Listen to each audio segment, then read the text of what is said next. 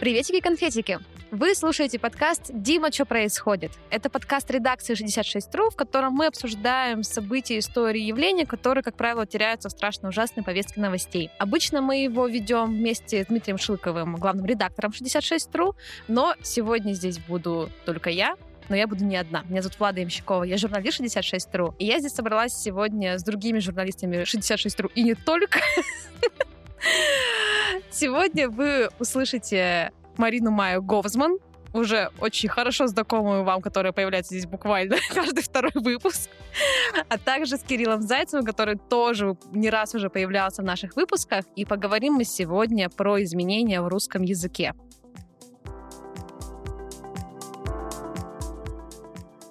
Почему мы решили сегодня проговорить про то, как меняется язык и что с ним происходит? Дело в том, что не так давно у нас на 66.ru вышло интервью. Интервью с филологом э, Максимом э, Крангаузом. И в нем, собственно говоря, как раз мы обсуждали, э, не мы, вернее, а журналист 66.ru Даша Александрович обсуждала вопросы, касающиеся изменения языка. Но поскольку мы тут с вами тоже все с языком работаем постоянно, с ним э, сталкиваемся каждый день, его видим, используем и так далее, то в целом, мне кажется, у нас есть достаточно достаточно экспертизы, чтобы рассуждать о том, что происходит с русским языком сейчас. Ну вот приняли у нас недавно закон, по которому нельзя использовать иностранные слова, иностранные слова, у которых есть аналоги в русском языке. Вот как, по вашему мнению, вообще это может реализоваться и работать в 2023 году в современном мире? Ну, мое мнение, как дипломированного лингвиста, что это никак не может работать, потому что не менее половины лексики в русском языке — это заимствованная лексика. И каждый раз подбирать аналог из э, запасов древнерусского языка, это будет и накладно, и, в общем-то, невозможно и невыполнимо. А в целом, я думаю, что, как и любой любой другой репрессивный закон, он будет работать очень точечно, очень избирательно. Ну, то есть есть масс-медиа и телеграм-каналы условно, которые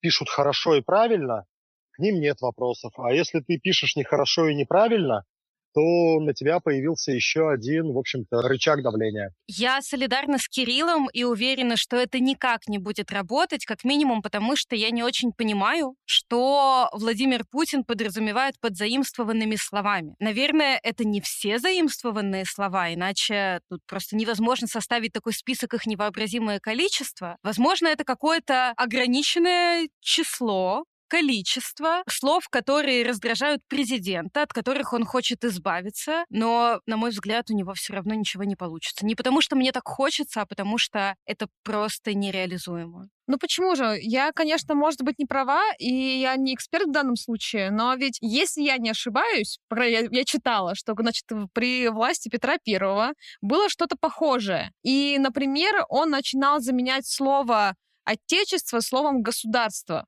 Вот такая была ерунда.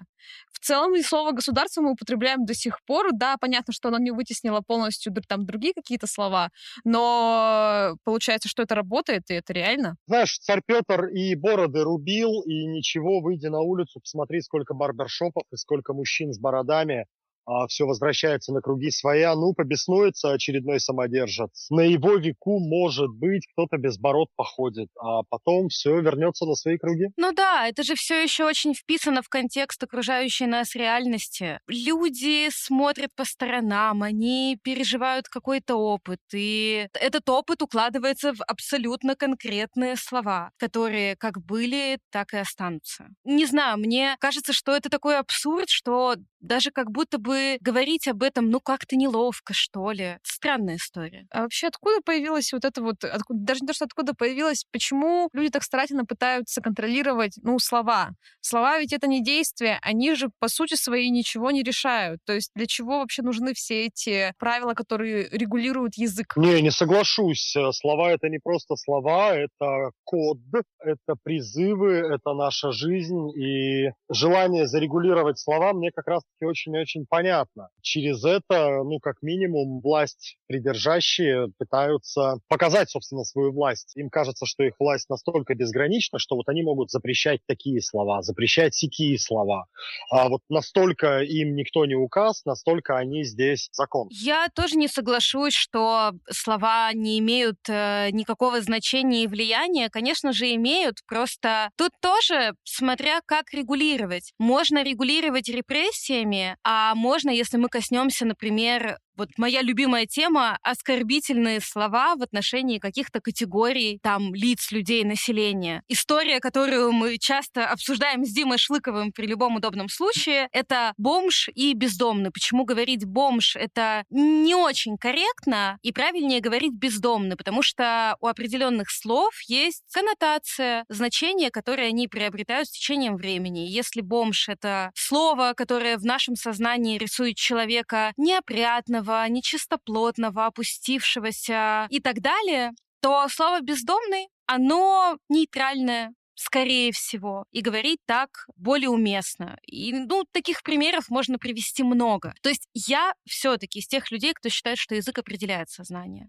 Тогда по такой же логике все вот эти вот слова, которые нас сейчас запрещают, и им просто придумают какие-то синонимы, их заменят, и будут точно так же те же самые месседжи, те же самые смыслы и тот же самый код транслировать просто другими буквами. Тут вопрос целесообразности. Я могу объяснить, почему не стоит говорить спидозный, бомб, бомж, псих, дебил, имбецил, там, в отношении каких-то людей и так далее. Примеров можно привести много. Я могу это объяснить. И для меня это история про гуманизм, про возможность видеть человека в человеке. Как объяснят наши власти необходимость заимствования иностранных слов? У меня большие вопросы. Слушайте, я скажу одну фундаментальную вещь. Язык, в принципе, не поддается регулированию извне. Язык — это такая материя, которая мощнее всех нас мощнее любого диктатора и мощнее времени. Конкретный пример. Приходят большевики, они здесь власть, и как любая власть, они стремятся это показать и зафиксировать, в том числе через язык. То есть вот мы настолько безграничны в своей власти, что можем даже язык зарегулировать, и появляются все вот эти вот сложно сокращенные вещи, мозгом, пром, транс, вот это вот все, ГОЭЛ, РО, а, и прочая нечисть, э, которая откровенно богопротивна языку, язык ее отторгает при первой же возможности. Уходят большевики, наступает новое время, перестройка, гласность, все дела, свободная Россия. И тут же просто волной вымывает э, всю эту нечисть э, из русского языка, все эти сложные сокращения, потому что язык сильнее большевиков. Язык их переживет и сам решит, какие средства оставить в себе, а от каких э, избавиться без конца. Ну, ты так говоришь, как будто бы язык — это что-то, что существует вообще отдельно само по себе он же все-таки должен зависеть от каких-то групп общества, сообщества. Должен зависеть и зависит, но опять же язык сам решает, что ему от каких групп и сообществ взять, а что оставить. Да, какие заимствованные слова переварить и сохранить в себе, как, ну, например, получилось со словом гуглить, да, от uh-huh. английского Google. Вот э, язык из IT-сообщества это словечко взял, переварил и в себе прекрасно хранит э, и несет дальше. А те вещи, которые ему не нужны, ну, слушай, ну, хоть занавязывайся, хоть зарегулируйся. А если эта вещь э, противна языку, он ее отторгнет, так или иначе. Конечно, контекст влияет на язык. Ну, там в какой-то момент у нас появилось слово «ковид», которого до 2020 года никто не знал.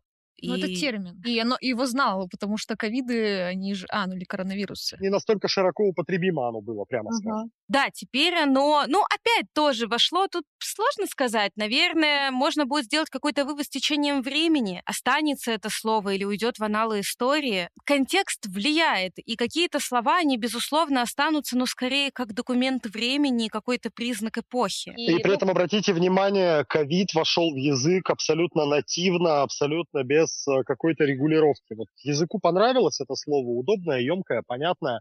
А язык его переварил, и мы прекрасно этим словом пользуемся без всякого влияния извне. Да, тут я понимаю как бы логику, как это произошло. То есть у нас появилось какое-то новое явление для нас, да, ну, в смысле, для широких масс. Мы не говорим для масс ученых, которые и так там сталкивались с этими ковидами. Неважно. Для широких масс появилось новое явление. Им надо их это обозначить. И ученые им говорят, ну, вот смотрите, называется это у нас COVID-19.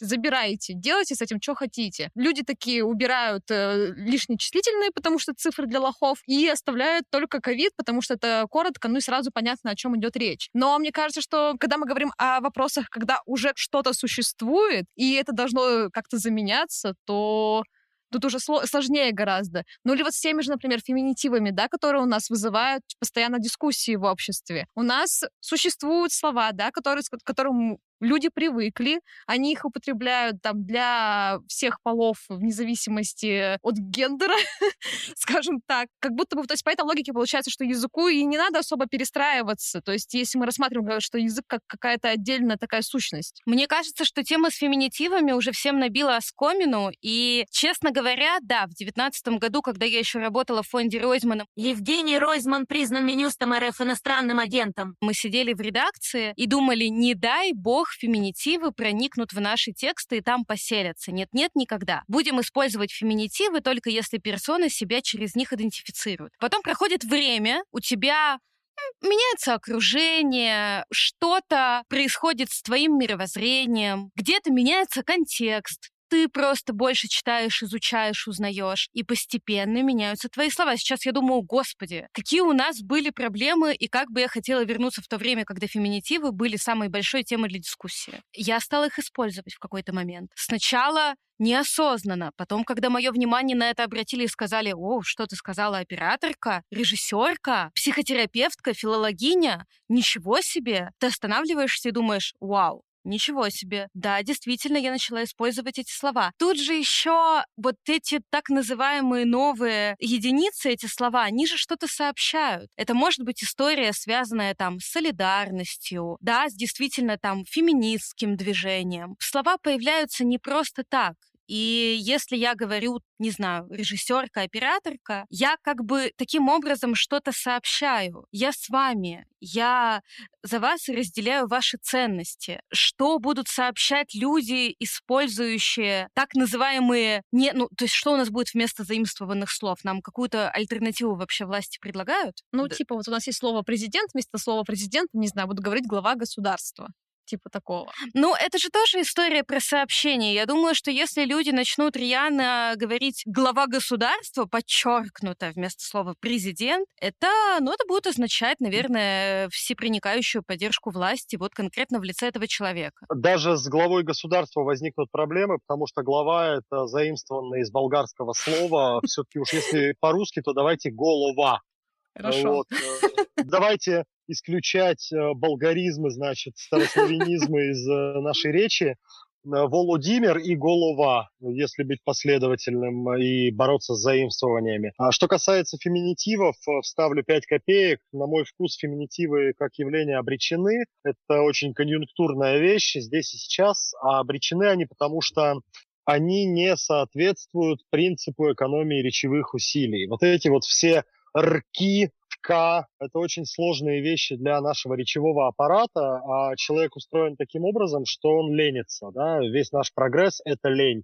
И если речевому аппарату надо напрягаться сильнее обычного и издавать э, сложные сочетания звуков, он со временем перестанет это делать, и все авторки актерки уйдут э, туда же, собственно, откуда пришли. И именно по этому же принципу у нас в языке очень хорошо оприходовался ковид, потому что ведь ковид это что? Это коронавирус. Длинное сложное слово, которое, опять же, не убирается а, в принцип экономии речевых усилий.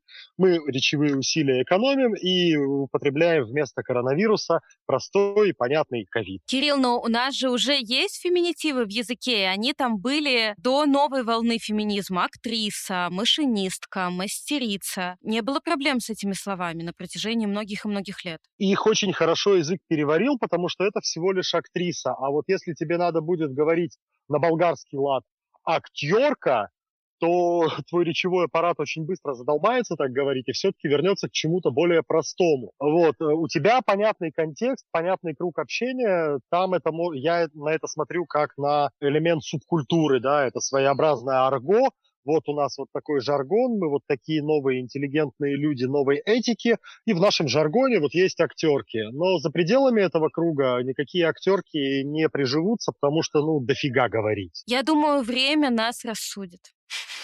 Вот так вот я философски подойду к вопросу. Время рассудит так, что язык опять переварит все нужное, а все ненужное выбросит. Я вот все пытаюсь понять, как вообще вот работает язык. Ну, то есть, получается, ты говоришь о том, что мы стремимся сокращать наши речевые усилия, да, не говорить слишком много лишних букв, это раз. Во-вторых, что мы берем заимствование, ну, как будто бы Вот я, я все пытаюсь их понять. Вообще, как у нас появляются новые слова в языке? То есть у нас появляется новое явление, как правило... Да, и вслед за ним приходит э, слово. Да, и оно, как правило, уже у него есть какой-то термин, ну, в другом языке, и мы просто оттуда забираем, ну, корень, например. Верно? Да, да, все так. Поэтому да. очень хорошо, когда много заимствованных слов. Это значит, что в нашу общественную, в нашу там политическую жизнь а, что-то приходит приходит какая-то медицина, приходит какая-то наука, приходят какие-то технологии.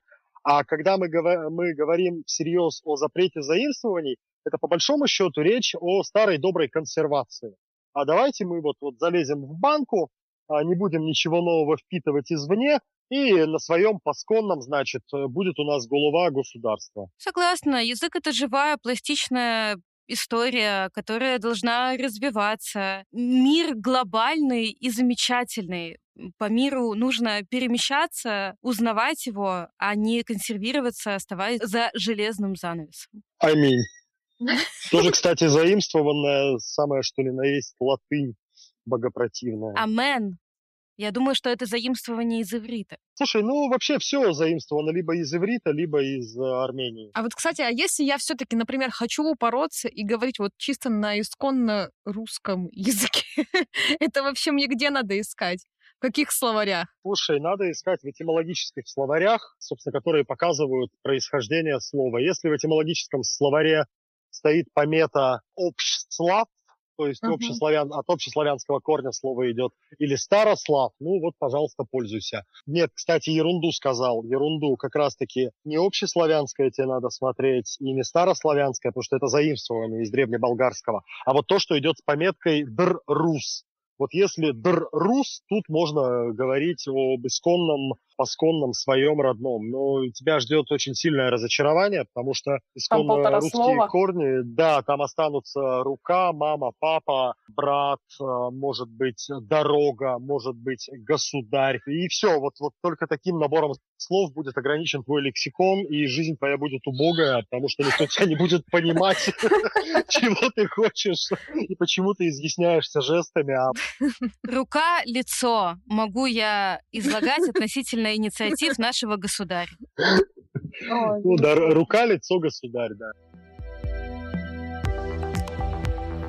Спасибо, что дослушали этот выпуск до конца. Надеемся, вам было интересно, и, может быть, мы подтолкнули вас тоже на какие-то рассуждения. Будем рады, если вы поделитесь своими мнениями, идеями в комментариях подкасту на любой аудиоплатформе или, может быть, в соцсетях. В общем, везде, где вы нашли этот подкаст. Также, пожалуйста, не забывайте ставить нам э, звездочки, сердечки и другие знаки внимания на Яндекс Музыке, на Apple подкастах, на других аудиоплощадках, где вы слушаете этот подкаст. А мы с вами услышимся через неделю. Всем покасики, лампасики.